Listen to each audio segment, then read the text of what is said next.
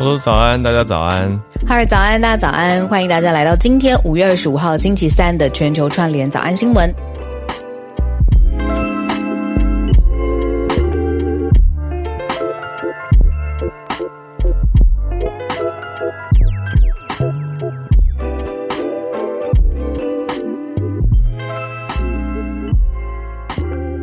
我昨天呢，呃，我看了那个 Netflix 上面新的一个，那叫节目的新的一季，就是美国脱口秀界的泰斗。David Letterman 他自己有一个节目叫 My Next Guest，然后他里面就是最厉害的那些大头，然后真的是演艺圈，然后或者各各行各业啦，像那个 Kevin Durant 他也上了，就是反正就是最厉害的人就会上这个节目这样。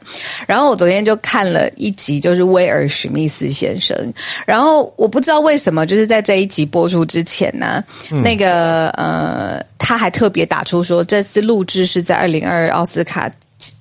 就是呃，颁奖典礼之前录的，对，然后我就觉得啊，这也太故意了吧？怎么还有点在呛他的感觉？然后我看下去，我就知道为什么了。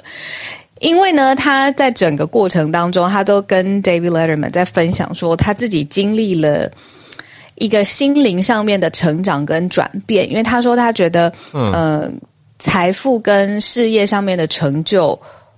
有点麻痹他了，但他心灵还是有一些事事物，他觉得他想探索或者想去解决，所以呢，他就花了很两年的时间吧，透过一个萨满的带领，然后让他喝了十四次的古死藤水，然后他说他喝了 十四次。对，然后就每一次他都看到他自己最深的恐惧、最深的愤怒，然后还有他最害怕的，比如说他的呃事业或他的婚姻或他的家庭出现问题的时候，他都透过这这十四次死藤水的经历，去变成一个更平和、更充满爱，然后更嗯。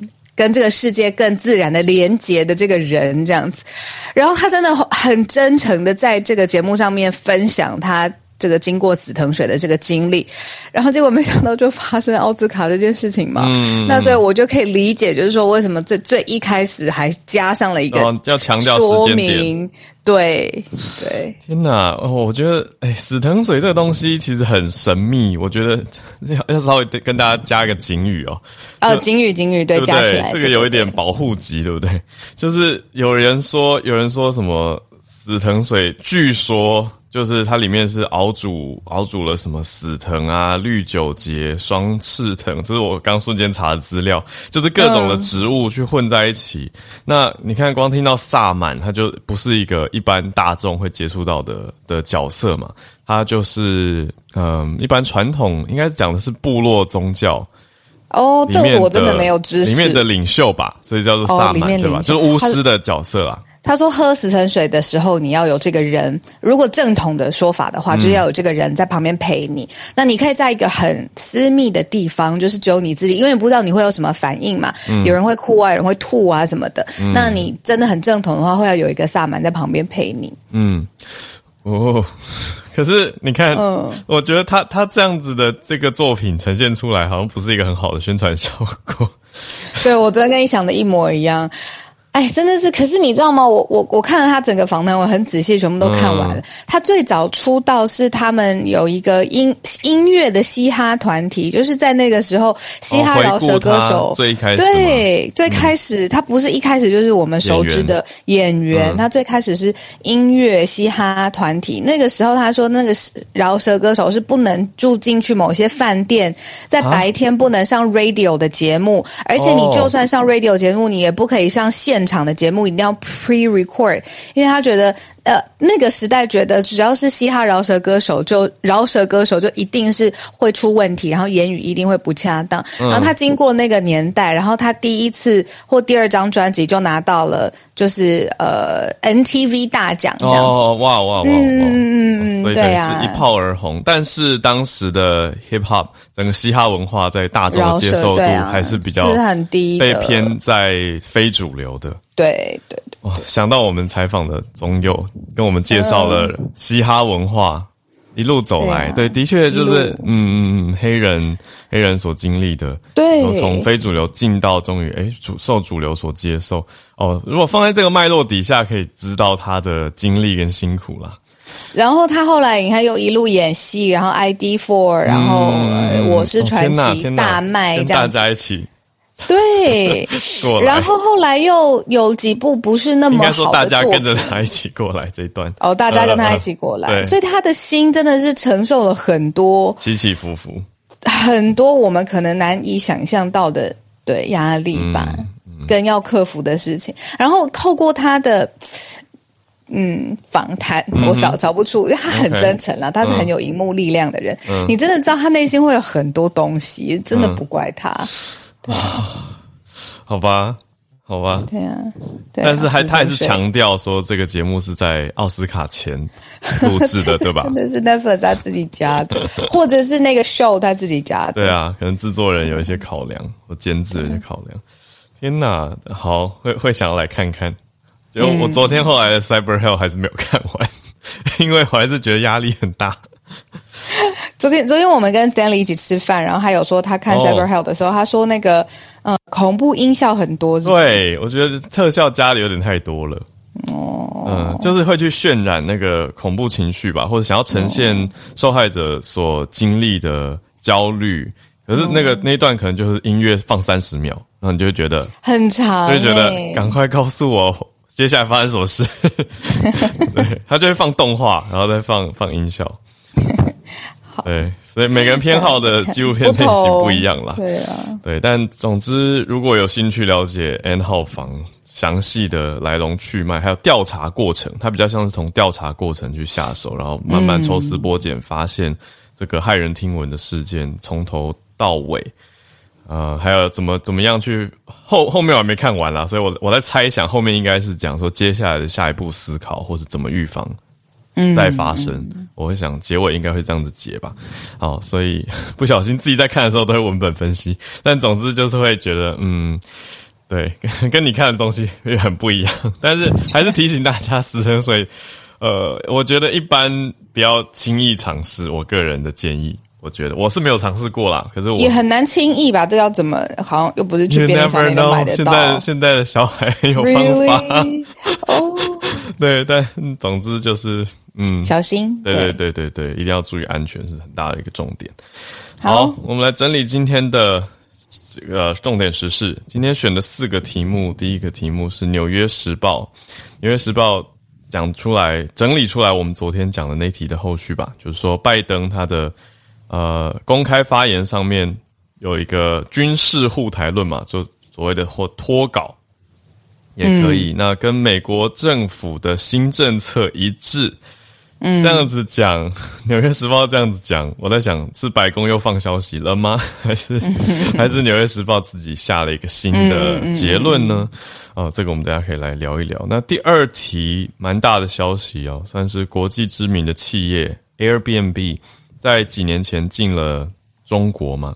那现在消息应该大致底定了，就是经营无法继续。可能因为疫情的关系，所以要结束他在中国的业务。嗯，嗯，他在中国生意其实也做的蛮大的。几年前我去的时候也有住过，所以现在讨论一下是什么样的情况。嗯，那第三题则是继续在中国，可是讲的是新疆的消息，有外流的文件揭露了新疆的状态。那最后第四题是算怀旧题吗？我不知道大家，我们这边有些听友在纽约，我知道，或是大家最近一次去纽约是什么时候？还有印象路上看到电话亭吗？现在纽约最后的电话亭要拆掉了，哇，我已经没有印象了。我在纽几年前在纽约的时候，还有最近去纽约的时候都没有什么印象有看到电话亭，但现在最后的电话亭要拆了。好，所以综合这四题，我们待会一题一题来跟大家谈。先从。纽纽约时报的这个说法开始讲起。嗯，《纽约时报》有一个专栏作家呢，他写了一篇文章说，呃，我们昨天在早安新闻上面讲到，拜登他面对记者提问的时候，他说：“对，我会以武力来捍卫台湾这件事情。嗯”其实呢，并不是失言，而是道出了新政府的做法，还有他的新政策。他就解释哦，说过去啊，拜登说话不精确是出了名的，像之前他有说过，俄罗斯总统普京，你不能继续掌权。哇，你看在这个、嗯、呃美俄就对不起苏。乌俄的战争的当下，嗯、然后说出这样子的话，蛮重的。那的确是有一些，有的时候会脱稿啊，或有的时候不精确。可是呢，有的时候他是不是真的是很呃真诚的，或者是他在讲出他自己真的认定接下来会发生的事情，只是他直接的讲出来啊、哦，他有理由怀疑，就是说这一次的这个发言。可能是有一些战略上面的意图，就算呢本意并不是他说的这样子，那这就是他的一些分析。他就说，呃，开始讲一些历史上面的问题。他就说，呃，从呃我们说战略模糊，早安新闻也常常一直讲到，就是说这个是过去美国对于中国跟台湾的问题的时候一致的立场嘛。但是他们现在越来越觉得战略战略模糊不。好用了，而且呢，他们是想吓阻，就是说，中国如果呃武力或者是攻打台湾的时候，他要让中国可以知道，就算美方没有直接的，你要派兵或者派自己的美国军人来介入这场战事，他也要让中方知道，这个是足以撼动他们自己政权的一场。战士，那这个是呃《纽约时报》专栏记者写的一篇分析的文章，就是说外界解读说这是失言，或是不精确，或是脱稿演出，但是他认为其实他讲的事情是未来的新政策，其实就是意涵了这个昨天拜登他讲的这个方向，那只是拜登先提前一步，或者是更 呃更指导核心的，好用一个这个好像失言的。呃，外貌一样，把它包装起来，然后把它讲出来。那这个就是《纽约时报》上面的一个分析啦。嗯，我在想的是，是不是真的事不过三？因为这是第三次，第三次。就其实早安新闻刚好前两次也都有讲到了，我我我们记得都有选到题。第一次是他接受新闻主播采访的时候，他就有提到说，just like any other 呃 NATO member，如果受到了、嗯。清洗的时候，他他就说台湾也一样啊。他他意思说美国会比照我们对他们对北大西洋公约组织盟友的支持，然后会去协防。他是用 defend 台湾嘛，那个时候。然后第二次也是讲说这是一个 commitment，那就是美国的承诺。那这一次第三次了，也是讲起来说是一个 commitment。嗯，所以是否事不过三？然后就像我们昨天说的。他是不是变成一个 SOP？拜登先，然后白宫澄清，然后中方再不满回应。他的意思可能是说，对这个这一套，其实是在跟北京释放一个讯号，嗯，叫他们不要让北京知道，不要太轻举妄动，因为美方是有在呃强烈关注而且在意这件事情，嗯，然后也其实你是说，你站在美国政府或美国人的角度来说，你看他经历了这么多。呃，报道上面也说，就是美国现在对于遥远的跟国内自己本土、美国本土自己国内事务没有关的战争，是一点兴趣都没有的。嗯，那就算到最后，拜登他没有，我不知道是不是在拜登任内，呃，派出军力，他就是希望吓阻北京不要一直在这个念头上面越烧越旺。嗯，对啊，你说美国现在正在应该大家实际国内在夯或者在热的，就是其中选举才是。那台湾 放在其中选举，应该不是一个很大的题目。我说的是民间有感度，应该不是很高。可是对中贸易，也许就是会会会占比较大，因为跟经济有比较大的冲击跟关联。对，可是，在国际政治跟外交上，美国是绝对不不能不顾台湾的。我觉得这、这个也是不争的事实。好，但比较有意思的是，昨天《纽约时报》。第一时间看出来的写法是写到一些 top White House officials 或者是 top Biden administration officials 是非常震撼的，就是他们是很惊讶的听到总统这样子说，所以都说，哎，怎么会没有想到？就是知道知道内部当然一直有在讨论台湾的议题，所以内部也是有一个共识跟想法，可是没有想到总统讲话昨天用的词是 unequivocal，就是这么的不含糊。嗯，这么的不含糊，但这倒是让许多的国安高层跟白宫高层是比较惊讶的，但是也没有具名啦，就是写到说啊，一些 officials 一些官员，嗯，保台的发言到底是不是他直接表露的真真实程度有多少？我们可以慢新闻追踪。嗯，没错。第二题哦，真的是我，嗯，我有一些特别对于这个企业有一些特别的感情吧。嗯，对，因为。嗯，我很喜欢。我们要讲 Airbnb，嗯，就是六年前 Airbnb 进去中国市场的时候，虽然非常非常新，他们在非常特殊的呃 housing，嗯，哦、呃，它可能是在树里面，或在城堡里面，或在帐篷里面，啊、夜空，嗯，在中国我家当过 Airbnb 的房东，哎，我知道，我知道，对啊，自己住的地方。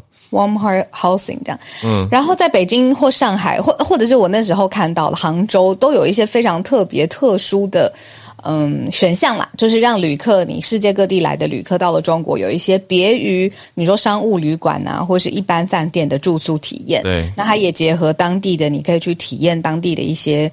嗯，行程这样子，可能手作啊，嗯、可能体验等等。好，那六年以后的现在，Airbnb 呢结束中国的预定住宿或者是游客体验的业务了。嗯，那接下来呢，要专门替到了中国的这些旅客，呃，制定整个出国旅游的计划。详细是什么？Airbnb 它没有直接的来发表评论。嗯，可是呢，大家都可以看得出来，因为。呃，你说疫情的关系，现在中国还是严严格坚持要清零嘛？嗯，那你看，对于所有怎么可能连连自己家里都不能出了，然后人家入境一定会非常非常非常复杂，那怎么可能还去你说狂订体验或者是对啊去、嗯、去？嗯，没错没错。嗯，那所以呃，今年夏天呃，Airbnb 就要结束中国境内的业务，那是哦，还有一些出游的海外出游的商机。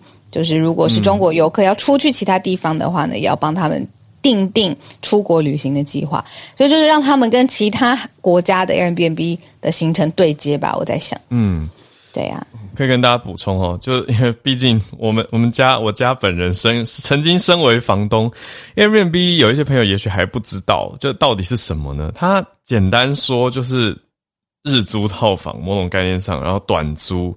所以，的确是在法规上有一些疑虑的，它不太符合《观光发展条例》第二十三条，因为我们家曾经被检举。好，那所以讲起来，我们后来就有有处理、有回应，而且后来就没有继续执行了啦。可是它就是一个在台湾的话，算是灰色地带。可是简单说，一个短租或日租的话，也真的让。让人可以有很多的交流，因为我们家就是一个房间，然后那个时候还把客厅也开放租哦，然后曾经有一伙学生来毕业旅行，有八个人睡在我们家客厅，你就知道那个盛况 多么的奇妙。然后邻居就觉得到底这一户人在干嘛，然后会会有一些疑虑、担心啦，觉得有陌陌生人。对，我我想应该是邻居，因为邻居很简单，你只要打一九九九，马上就可以检举了。那官船局就必须要来调查，就这是我说灰色地带嘛，所以只要是有检举，还是必须处理，是这样子的概念。但重点是啊，Airbnb 我们也看着它的政策变化，它就是从一开始只推这种呃一般居家的住宿体验，或者是你去弄你去做套房，到后来开始推 experience，就是小鹿你刚刚讲到这个行程或体验，它等于不不想只做住住宿，它也想要包一些旅游。呃，等于是说，一般他本来的设定是，你去住宿的时候，你的房东理论上就是在在地人嘛，他就会告诉你一些你去住饭店不会得到的，就是所谓行啊来一些特别秘密的秘境资讯，还有在地人才知道的呀，做地毯啊这种，对，或者是或者是更多就是我会告观光客比较。得不到的在地秘密，比如说，我告诉你，你不要去吃那家，那家是观光客在吃的，你一定要去吃我们当地人都去哪一家。就这种其实是一个很珍贵的 know how，可是一般不太会有地方买得到哦。可是如果你去住 Airbnb，因为是当地人经营的，比较有机会得到一些当地生活机能的秘密。对，所以这个我觉得也是很多用 Airbnb 的用户他们喜欢的卖点啦。对啊，但现在交朋友啊，没错，就是跟房东变成朋友，没错。所以我家累积也也接待过两百组客人哦，很惊人，还拿 还拿到过超赞房东，他有、啊、他会颁奖颁那个 Super Host，对我就觉得。还蛮蛮有趣的，所以你看，我们只是一户小小的而已，就就做到那么大。交朋友，嗯，那中国的这六年来，他们累积了三呃两千五百万名的游客订过在中国的 Airbnb 住宿。嗯因为有时候真的是你去旅行，你就想要非常非常的贴近当地的生活，嗯、而不是就住进一个商务的。你说 Marriott 集团，然后所有在世界各地都一模一样的房间，那到底是为什么？这样没错，有一些人就是啊轻松，可能有呃主要是那个饭店的服务，他们可能买的是这个服务哦、呃，或者是我我听过有一些商务客，他们是喜欢一致性，就是他反而。有回到家的感觉，就他去哪，他假设他都住 Marriott 集团，那他就觉得哦，那就很像，他就不用去适应了，他整天在飞，哦，他也减少不确定性，对。可是像 Airbnb 就是这个不确定性，反而让大家觉得有点，对，是旅行的一部分，对，冒险体验啊，等等等。可是有意思的是，官方是说近年来中国境内的这个呃短租营收只占他们总体营收的百分之一。那剩下是什么？其他国家比较多吧，就是中国占占比很低。那我在想，一方面是因为在中国其实也不乏其他选择，也不是只有 Airbnb 这家当地的啊，对，有很多当地的可以选啊。嗯、然后很多呃这几年网络网络你说数位服务这么这么的兴盛，所以也会很多竞争对手自己做呀。嗯 yeah, 所以总之，现在 Airbnb 就结束中国业务了。第三题我们要跟大家分享的这个新闻有一点沉重哦，那所以先有一些警语，因为呢泄露出来的这个文件呢是让新疆里面所谓再教育营、重新教育营的惨况被揭露了。那这是一份被泄露的这个文件，那其实呢有经过英国广播公司 BBC 还有法国《世界报》等多个新闻机构查证了啦。那就是说，这一批档案泄露出来，让外界可以知道现在在所谓拘留的设施——新疆拘留设施，我们说在教育营里面，嗯，的一些呃照片。那总共有两千八百多张的这个照片，里面发现有很小的未成年人。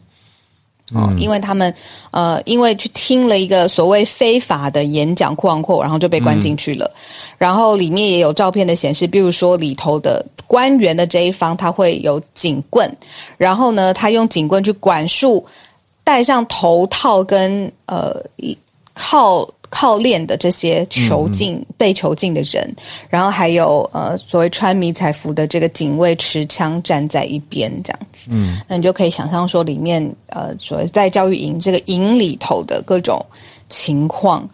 那呃，消息当然被已经被国际媒体查证，而且公布了。然后大家就说，就是令人震惊啊！尤其是英国外相，他有说这个细节是非常令人震惊的。那不过呢，嗯、外交部来自中国外交部的发言人汪文斌他就说，嗯，这个是媒体散播谎话与谣言，然后批评这个是抹黑材料。可是讲得很模糊诶，汪文斌这次讲的没有像昨天那么铿锵有力。他讲说，他说这个是反中势力拼凑出的材料，他并没有证实这些内容的真假。哦，他只说你拼凑，对，他说你拼凑，他没有说这个是假，但他说媒体散播谎话跟谣言，所以两句话是分开讲的，并没有说这些是不实的，没错没错，材料，因为他也不能公开说谎，对吧？因为这些资料的来源是有骇客。害到新疆的官方资料库以后得到的资料，那转发给一个专门在研究中国少数民族的德国学者，他叫做曾德恩，呃，Adrian Zenz，那是由这位学者他去公开了这些资料。但我想，你说德国学者没事会 变造出一些这么多的资讯吗？那公开之后呢，联合国的人权高级人权事务高级专员他才。展开说，呃，等待已久而且充满争议的新疆行，所以他要过去拜访新疆了，等于是由联合国的角度要实际去一趟了。那等于现在这些资料已经公布出来，呃，可是我我想一般人应该还是看不到吧？就这批档案，我们是看到法新社这边整理的报道了，就呈现出来说有这样子的两千八百多张。的照片资讯。一般人看不到，可是你看，越看不到就越好奇，人就是这个样子。嗯，你这样大拉拉的摊在他面前，他就哦看过就过，不不一定就过了，大家就知道他是什么真实的情况。你越是不给他看，然后越是这几年你知道各种说啊，这是造谣抹黑，大家就会想，那知道真实的情况是什么呢？那个好奇心就会更想知道。嗯，对啊。啊，又想到当当时去年啊，就去年而已，我在。Clubhouse 那个那个时候很流行新疆房，哦、对对对，就是等于刚开始这个工具这个平台上线的时候，比较没有控管嘛，所以终于有一个发声对对国际交流发声的管道。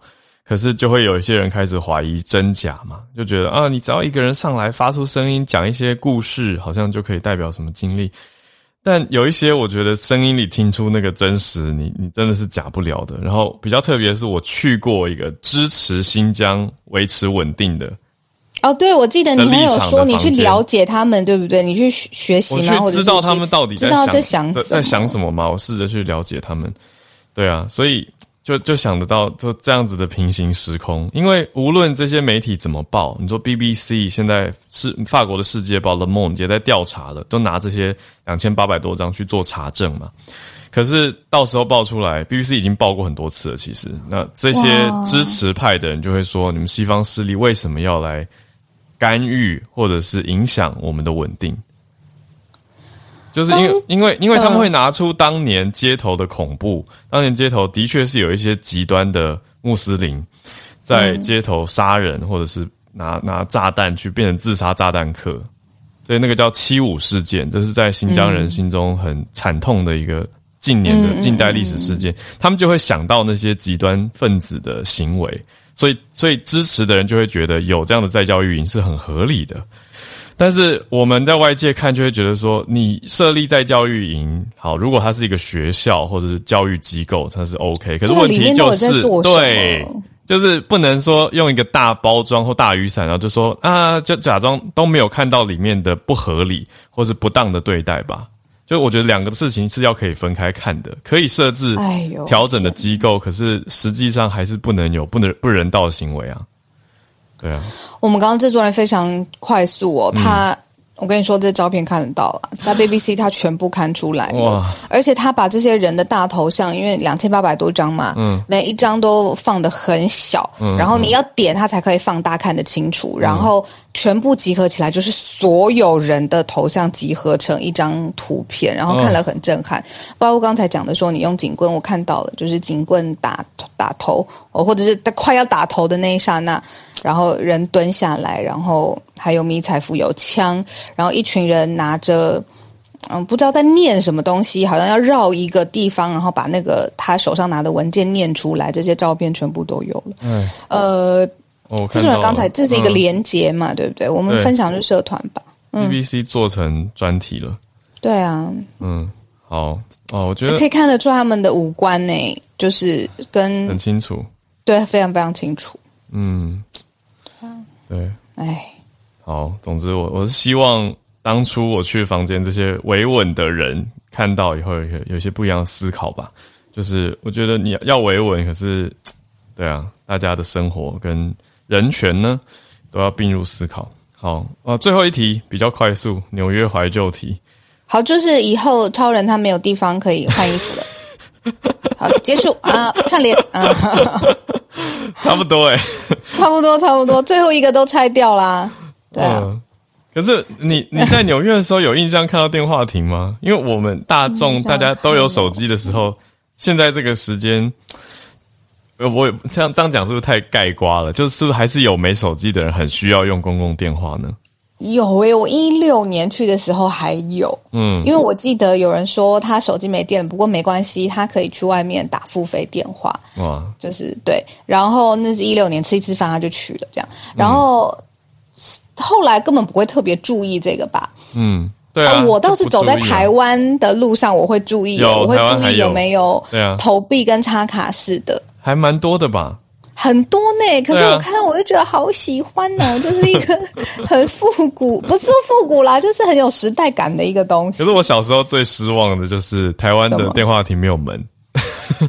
哦，它是一个公 公开场合，就是三面墙，但没有第四面是开的嘛？对对，你就关不起来，所以就不能变身。因为小时候对，哦、小时候都会像说 超人变身，对，都在里面。对，但总之纽约市，我觉得也也是为了安全啦，所以不要让人家封闭或关门。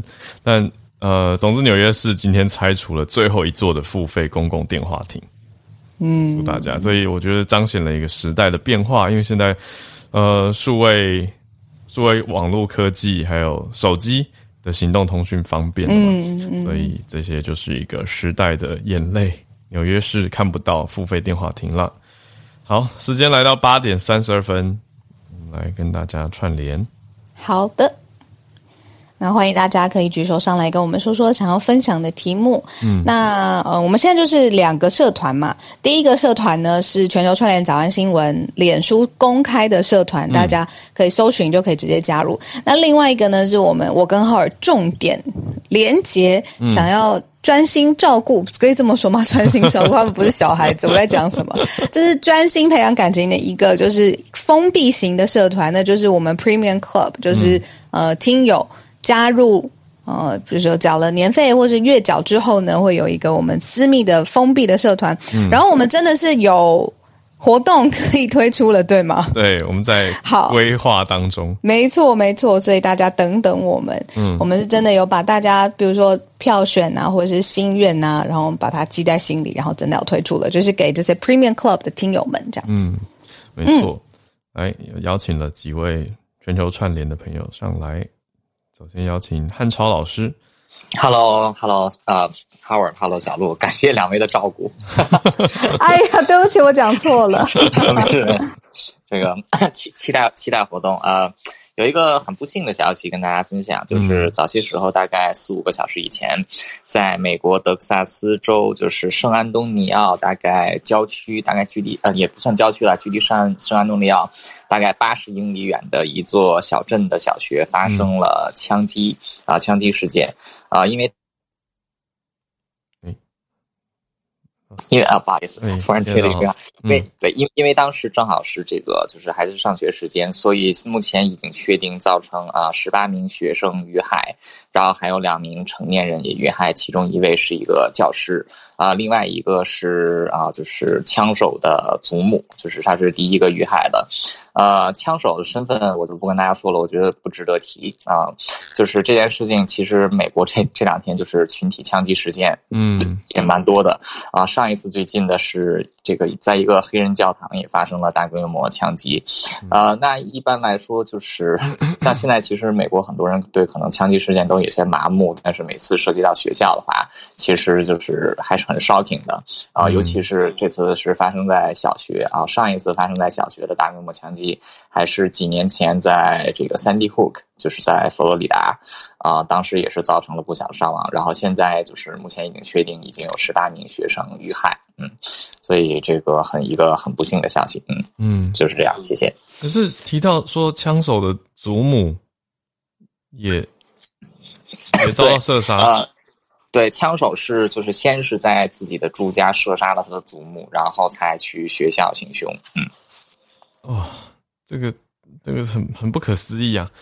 哦，谢谢汉超老师，只是觉得哦，这个事情真的是啊，叹一口气。好，我们谢谢汉超老师。这个，我想美国的枪支问题，你说枪支泛滥，或者是要怎么避免这样的事情在一再发生，就是。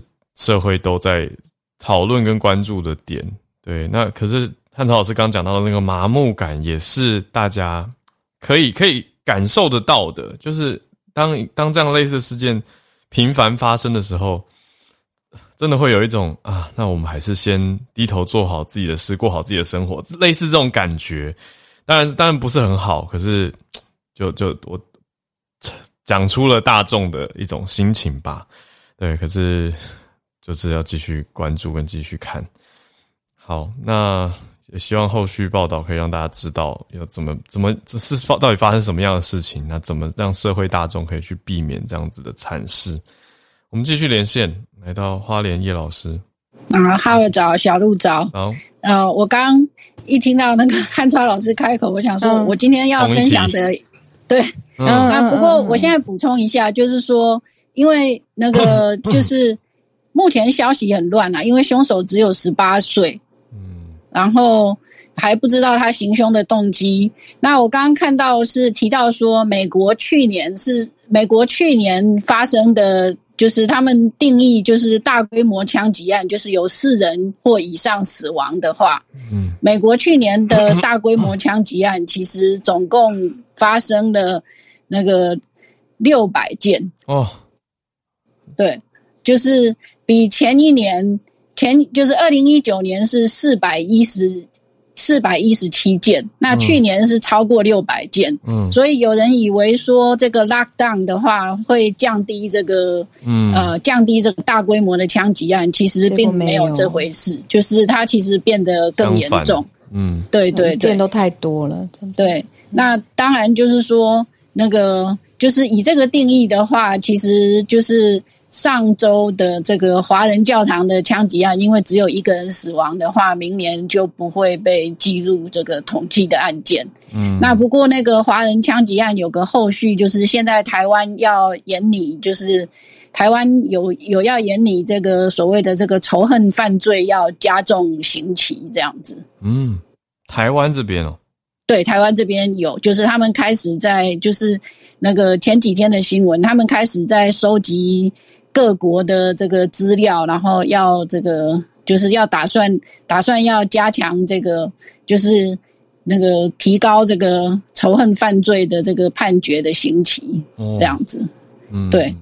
然后最后讲一下，就是我刚刚有贴在社团里面哈，就是之前那个哈尔好像是哈尔曾经有分享过，就是那个有一本书，那时候叫《激辣中国》啊，嗯，那时候那个曾经。呃，闹过就是编辑上面的问题，就是出现这个哥伦布发现新中国，没错没错。对，那他今天又重新上架了，好像改版了，对不对？改版对，改版了。那那个我是还没有，因为我刚刚才看到啦。嗯、因为据说之前那个麦田他们是说他们在改版的时候会跟。会跟作者，就是会跟作者讨论取得，就是大陆，因为他们原先是把大陆版直接这个呃简转繁，嗯嗯，然后出版，嗯，那但是大陆版就是原作者就是曹禺的论文里面有两个部分在大陆是不许出版的哦。对，所以在那个大陆版的是缺少那两节。那我刚刚是还没有比较过，嗯，因为之前麦田他们是说他们会争取，就是在台湾的那个《激辣中国》这本书里面会包括那两节不许出版的章节，这样子。嗯嗯嗯。对，那这样子的话，应该是还蛮值得看的。嗯嗯嗯。那这个是那个事件的后续，嗯，也跟大家补充一下，谢谢。谢谢叶老师。好，嗯，对啊，台湾常常就是可以出版一些别人不能出版的东西，或者是放映别人不能放映的东西。不，我讲的不只是中国，包括东南亚的许多电影啊、嗯。因为我参与了一些影展的工作嘛，我才知道哇，原来他们有一些电影审查制度是很严格的。我好像有讲过，就是泰国有个导演叫。阿比查邦，他其实，在影展圈是非常知名的导演，就是阿比查邦。他他的做法，我觉得也是很很公开挑衅 泰国政府。怎么说呢？就是泰国政府要求他剪掉的那几幕啊，他就会在电影院里面直接放全黑画面，让观众在那边什么都没有，三十秒或者二十秒，然后观众就会知道说，哦，这一段被政府挡掉了，不能看。嗯。这虽然什么都看不到，可是又同时得到了一些资讯，就是政府有政府的手好像在黑暗中，你感觉得到，就是它是一种抗议的方式啊。可是像阿比查邦的电影在台湾都可以播，所以我我小小的感慨。好，谢谢叶老师的消息。嗯嗯嗯嗯。好，我还在很很惊讶，那个枪击案是小对啊，小小十八岁，因为刚过去那个十八个。呃，十八个小朋友，对，可是凶手又十八岁，然后刚过去周末不是有一个黑人超市，也是十八岁的白人枪手吗？就我就会想到，哦，十八岁，八个诶，对啊，对，十八人，对啊，嗯，四年级的啊，小孩子，对啊，嗯，好，我们先继续连线，来听一下不一样的消息，嗯、来邀请芭比，芭比早安，早安，小鹿好，好，嗯，早安，早安，芭比，这则是关于巧克力的发源地贝里斯，嗯，嗯那贝里斯也是我们邦交国认定，对，认定贝里斯它是巧克力的发源地，是因为就是有考古证据的佐证，就是在零三年的时候，其实，在贝里斯北部有一个 Coha 的，就是考古遗址，这里是研究玛雅文化很重要的一个地方，那。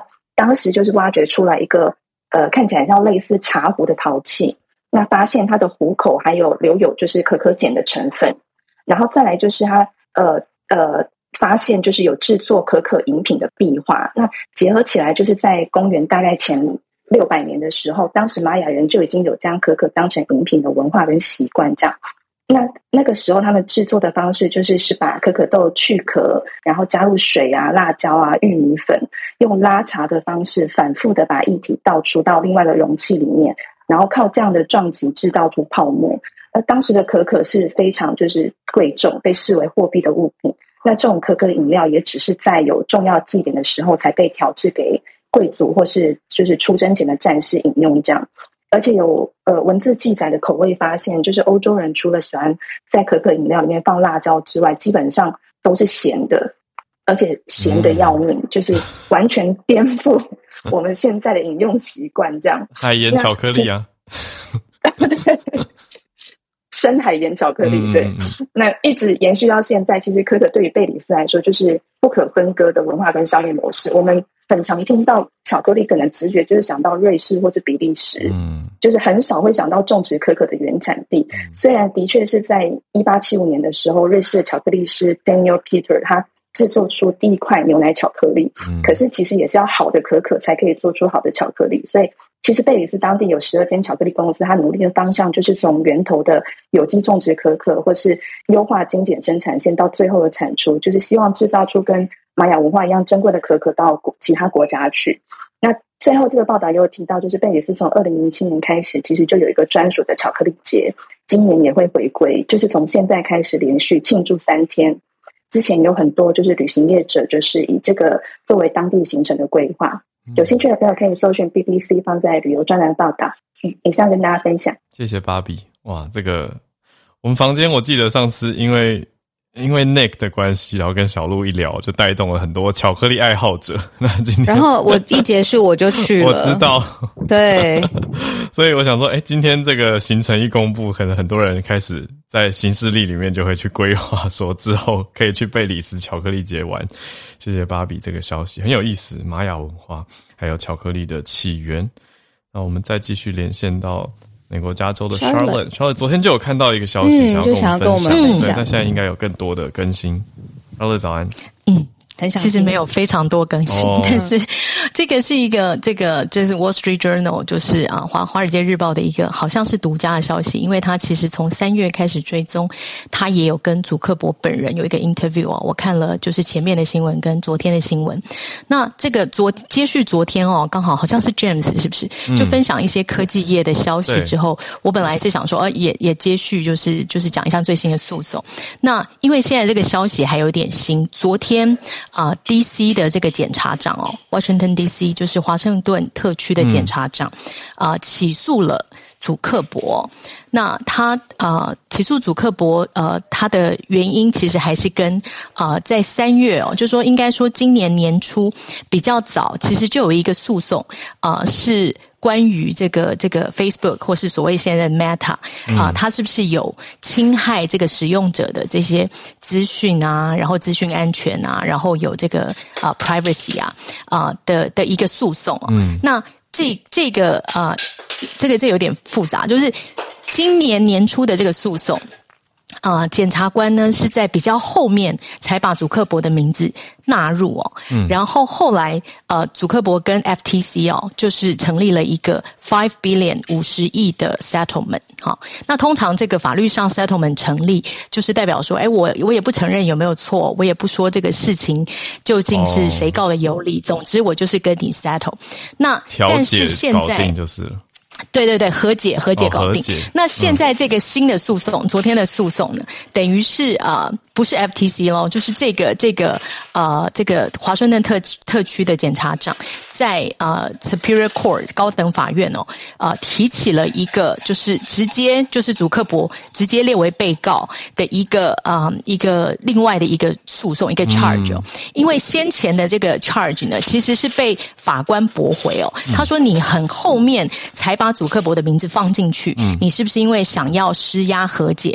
那那个时候他对祖克伯的控诉是被 dismiss 掉，嗯，那这个检察官重新再来卷土重来，他的意思是说，哎，我现在得到更多的证据啊，呃，我我得到更多的证据，然后确定说，呃，祖克伯其实他是有参与在这个 failure 里面哦，这个 failure 是没有好好的这个做这个从。呃，这个管制这些所有 user 的 data，嗯，甚至让第三方不正当的使用，嗯，那这个是牵涉到有一个呃，大家也可以去查这个 keyword，应该是 Cambridge Analytical Data Breach，嗯，有一个叫做剑桥分析的大数据公司，嗯，它是专门做政治的大数据分析，嗯，那它曾经跟川普阵营也是就是有契约，也就是说。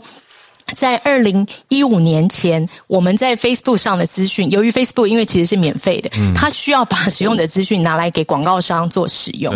那在这方面的呃，这个怎么讲？这个这个这个，它的科技，它对它它。那个时候可能还不到监管，但是它在这个 accessibility，就是说，它让这些广告商或者是这些 app 啊、呃、应用城市的这些使用者，嗯、不是使用者，应该说这个开发商、嗯、来使用所谓脸书的资讯的时候，嗯、其实是做了非常少的管制，所以它可以不但接触你所谓 profile，、嗯、你这个所谓个人档案里面的资讯。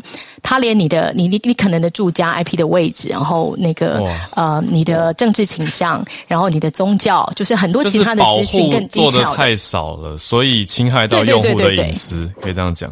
对对，没错没错呀，好这样。那所以这个情况包含说，你的每一个 tag 被 tag 的 photo，被 tag 的 video，、嗯、每一个 like，在二零一五年前 都是没有。被以这个科技的机制好好的做一个监管，虽然说我们可以明白说 Facebook 需要靠广告来赚钱，是。那那个呃，祖克伯其实在三月底的那个新闻，他就是有正式的道歉，他跟啊、呃、这个 Wall Street Journal 说，哎，他有道歉，然后啊、呃、Facebook 也正在努力的哦，就做更多的 privacy 跟这些资讯安全的监管跟机制跟嗯 对那。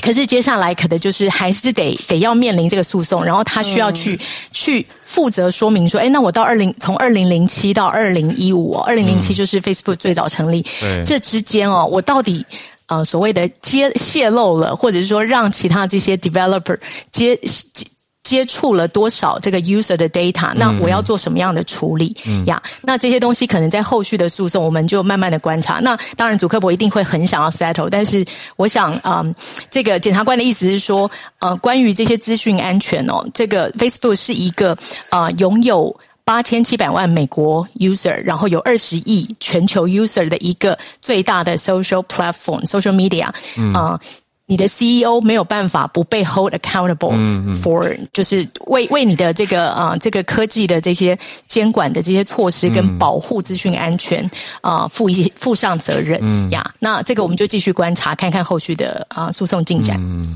谢谢 Charlotte。哇，这个对我来说是时光隧道诶，因为我自己好像就是零七还零八年就就先注册 Facebook，对，然后那个时候一开始一切都非常的透明。就是按一个赞，界面很不一样，对，完全不一样。没有一开始还没有按赞，找不到。一开始没有 like，就是 post 而已。哎，对，对，一开始是，对，只有对，没有按赞吧？照片不知道可以写。我记得那个时候还用第三人称单数去写自己在干嘛。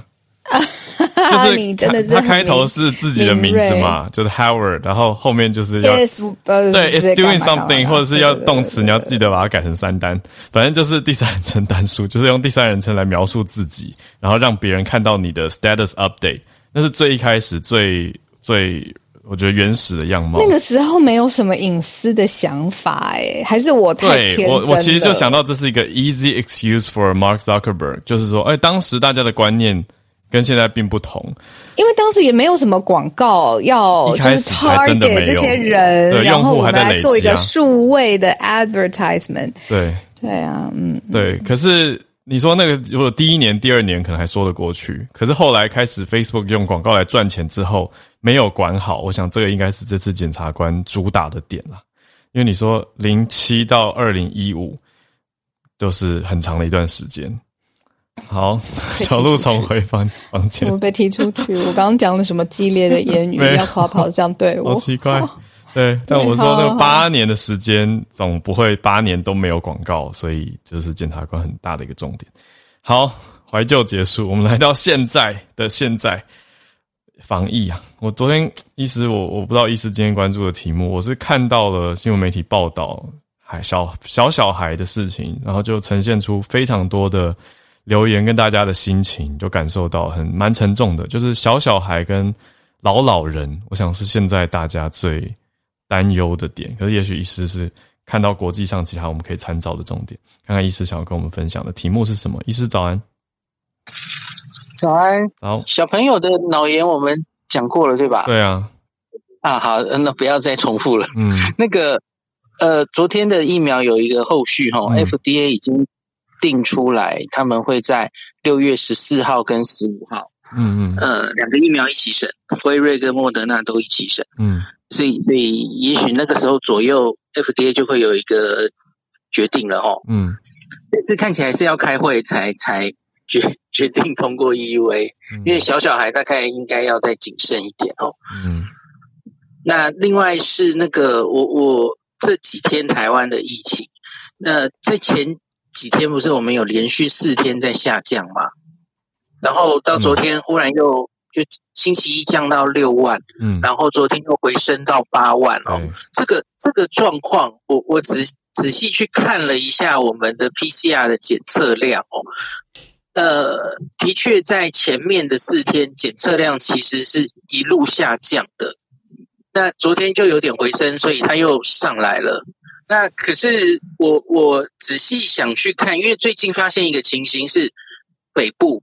特别是双北那个台面上的数字似乎在往下降，嗯、而且已经呃呃有一个趋势，特别是台北市哦，嗯，我我特别去问了台北市，就是到底，因为我们目前呈现的我能查到的数字，嗯、我们公布的数字 PCR 几乎都是全台湾的总量，我没有办法查到每一个县市自己的状况，嗯，每个县市公布的哈，到目前为止公布的几乎顶多就是他们的筛检站。筛检站做了多少 PCR？这个这个有哦，这个偶尔新北、台北、高雄都会公布给大家看。可是问题是没有 total 的，所以我去问了我罗富，罗富没有办法给我，因为罗富说他也没有分县市的哦。嗯，我觉得有点可惜，我没有办法就是一个一个县市这样分析哦。嗯，那我也去问了台北，台北其实也没有数字，我觉得有点心累。嗯，就我没有办法用很比较。及时的数字来分析现在数字到底怎么样？可是我可以跟大家讲的是，哦，呃，我问到的是台北似乎真的是做 PCR 的需求整个在下降，嗯，而不是 PCR 量能冲不上去的问题，嗯，因为这是不一样的哦，这是不一样的，真真的去 PCR 排队的人，嗯，似乎是有在下降的，嗯，那所以可能我们现在看到的 PCR 量能上不去，并不是因为实验室做不上去了，嗯，而是。来做来排队人其实就是减少的，嗯，那排队减少的人减少到底有什么可能的因素？第一个可能就是保险的问题，其实已经初步解决了，对，那可能就已经是不管是用电子的证明，后来是用抗抗。原快筛快筛阳就可以算证明了，嗯，或是电子证明，他就不需要跑来做 PCR 了，对，所以需求变低了，这是第一个可能嘛。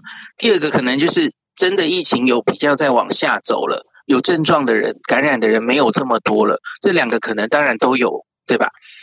那那这个是北部的情形哦，可能已经我觉得至少可以说到了一个高原，那。呃，有没有明显在下降？我们可能还要再看几天哦。嗯，那可是有另外一个状况是很清楚的，绝对是没有什么问题的，就是中南部的台中、台南，好，呃，中南部已经开始迈向他们的高峰，这个这个是绝对正确的哦，就已经看到越来越越增加。那高雄的确诊已经连续两天台面上是超过台北的哦。那虽然奇迈就是 说什么，诶，台北的数字可能什么有黑数啊，怎么样的哦，嗯，可可是我觉得高雄是没有办法，就是以真的就是，而且这不只是高雄，然后它很明显，这个疫情目前是往中南部，北北基桃最严重的时候，我觉得可能已经快要过去了。那可是现在是中南部，应该是正要迈向那个高峰，嗯，对，所以我觉得那整体来说。何美何美香老师昨天脸书有做一个分析哈，他说北北基桃，然后花莲，呃，一些北部的台湾，大概一千万人口所在的这些地方哦，呃，有同样一个状况，就是大概感染的人数都已经超过台面感染的人数哦，已经超过每一个县市人口的，老师是说三 percent 还是五 percent，有点忘记了，就是都超过了一定的数量，所以他觉得。他的结论跟我刚刚讲的有点像，就是他觉得这这一些北北基桃一开始比较严重的地方，可能已经到了一个高原，准备要下来了哦。那可是其他另外一千万台湾人分布的中南部，现在正要上去。那可是老师说，老师是这样说的，他说因为另外的这些剩下的地方哦，呃，好像人口偏向是比较没有这么密集的。那所以他预期，假如就算是迈向高峰，可能也不会看到如同我们之前看到的数字继续往上暴冲。嗯，那北部往下哦，中南部数字往上，那我们可能就可以看到一个呃，整体台湾来说，大概就是在一个高原期哦。那很多人就预估，就是从我们大概一个礼拜前到这种高原期，然后。开始算哦，也许大概一个半月左右就会，我们应该就会看到明显的下降哦。庄富在那个记者会上好像也大概是这样预估的哦。他说六月底也许会到高峰，七月底他说应该就不会看到那么高了啦哦。所以大概就是这样的预估，大家可以参考一下哦。嗯嗯嗯。哦谢谢。今天要开车就讲到这吧。谢谢医师，开车小心。没问题。没有，今天大家没有特别留言什么问题，大概嗯，没有没有，大家没有特别的留言。对，可是我，我可以问个问题吗？哦，医师，呃呃，叶老师，叶老师要问医师问题。叶老师，嗯、那个那个孔医师，我今天看到一个新闻，他是提到说，好像有人。因为现在 Paxlovid 的的一个疗程是五天嘛，然后好像不知道在哪个国家出现说，就是吃了五天以后又复发，所以可能就是在讨论说是不是五天的疗程不够这样子。嗯，有我有看到这个新闻，这个 rebound 就是治疗的后面哦，就是五天已经治疗完了，嗯，那后来就又忽然出现症状。就在也许是一两周之内又出现症状，然后这个状况很怪，这个状况其实之前就有发生过哦，我不是很确定它发生的比例。那有一些人猜测是说，第一个，我们目前这个 Paxlovid 它做临床试验的时候，那个时候流行的还是 Delta 嘛哦，那他说现在你现实世界中来治疗 Omicron 的时候，会不会它五天的疗程是不够的？他没有办法把病毒完全杀光光，然后所以会不会五天疗程不够？有有一派说法是这样，可是我自己觉得这个说法有一点怪怪的哦，因为我们其实应应该已经有一些资料，就是呃，Paxlovid 在治疗的五天之内，其实它很快的可以把病毒量杀到很低哈。有有一些就在五天内收集的资料，然后另外是在体外实验，这个实验室里实验。就是不同的病毒株对于我们目前用的这几个抗病毒药，其实它需要杀菌的那个浓度啊，呃，不是不是细菌，对不起，杀病毒的那个浓度其实没有明显的变化，就是变成了 Omicron 之后没有造成这一些抗病毒药物的抗药性哦，目前没有看到，所以这个现象有点怪哦。那 Paxlovid 其实已经用了非常非常多。人嘛，哦，那个好像这个现象有观察到，可是就是分子分母到底是多少，目前没有很有效的厘清这样子哦。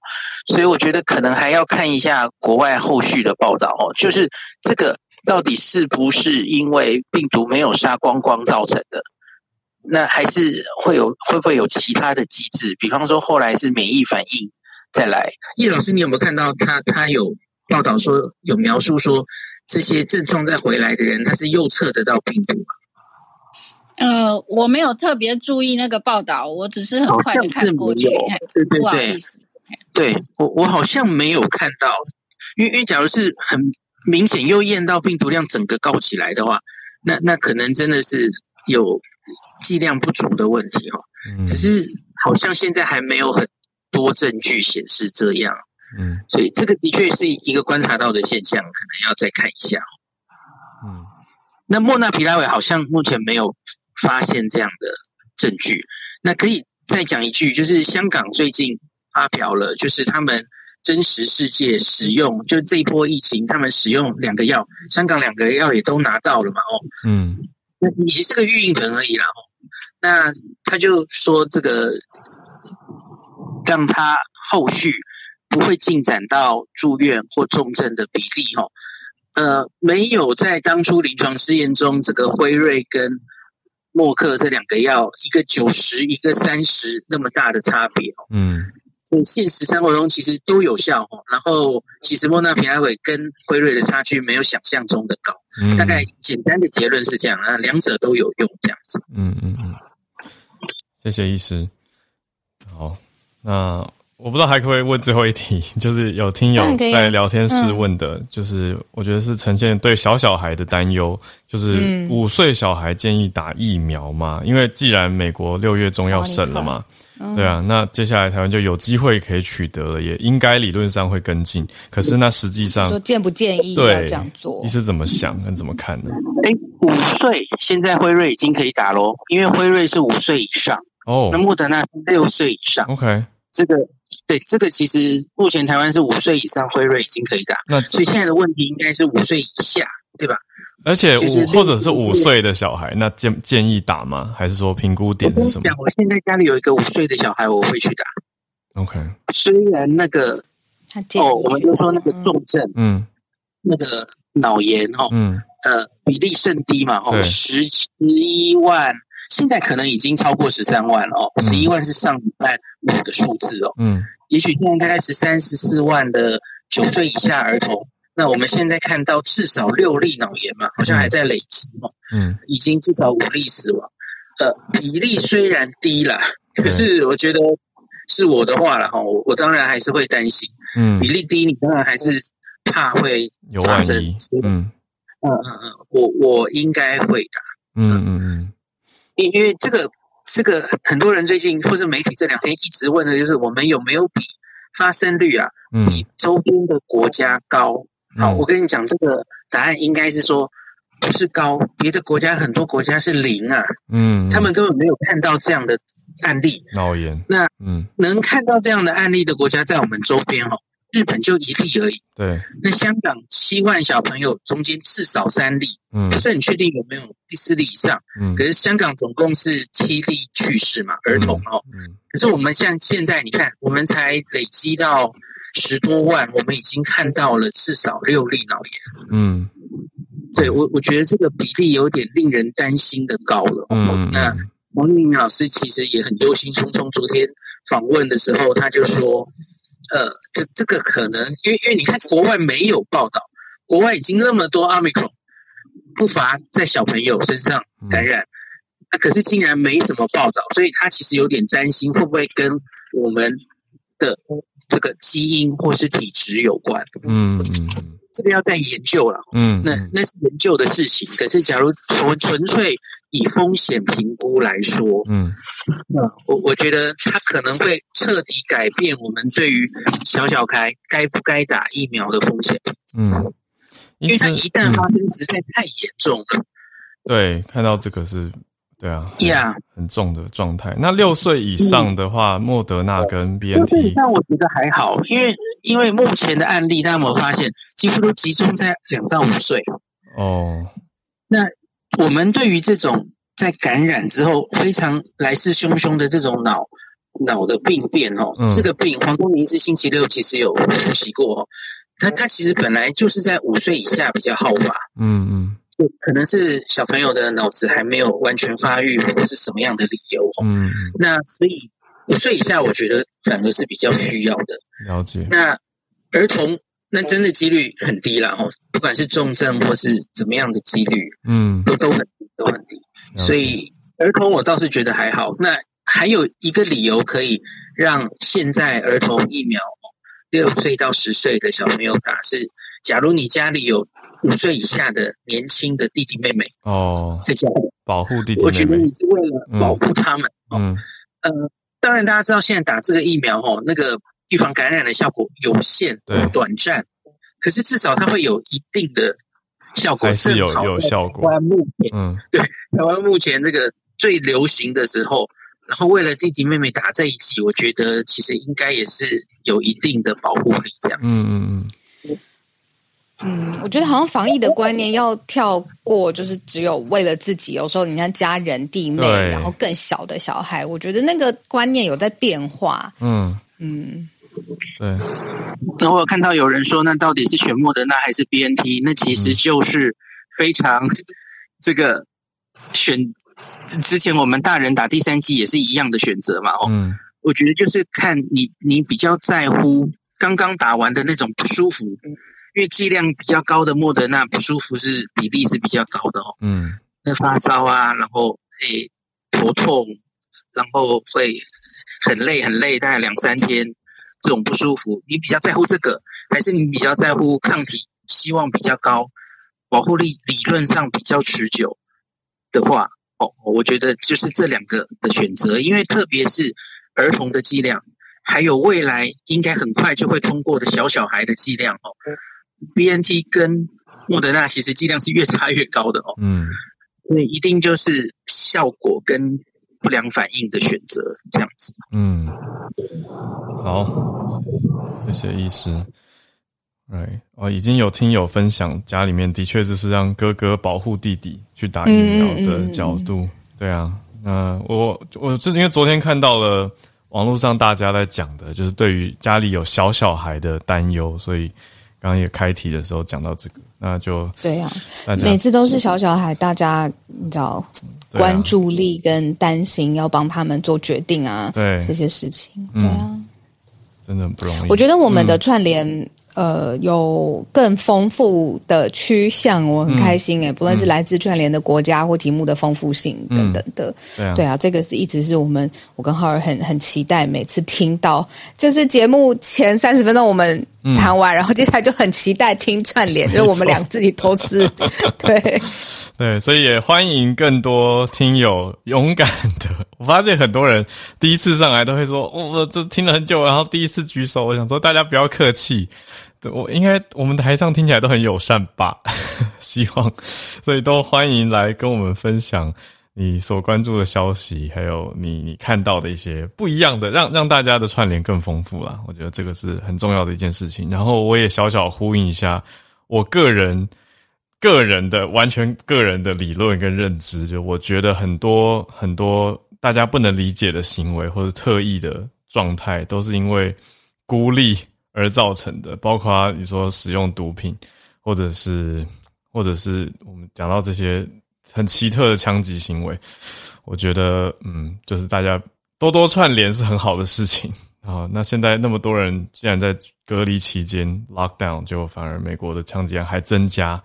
我觉得虽然有一些听友，刚刚我有看到有人在讲说，哦，觉得 gun control 枪支管制当然也很重要，可是我觉得一方面心灵状态就是不要孤僻。哦，要多多跟世界的大家连接在一起，诶，就是听听看，诶，大家在想什么，然后反应思考一下自己在这个社群里面的关系，我觉得会有一个连接感，就不会那么觉得走向极端。好，嗯嗯嗯嗯，个人观点。好，那我们今天来收播了。就明天早上八点继续跟大家连线，不过明天比较特别，明天可能会提早收哦。这几天我跟小鹿都颇忙的，然后我们礼拜五早上会播放专题，一个专题会跟大家一起播。好，所以会在 Clubhouse 这边跟大家一起首播。所以也是一种合体啦。我们就周五再合体，那明天早上还是有串联，所以就明天早上八点见，大家拜拜，拜拜。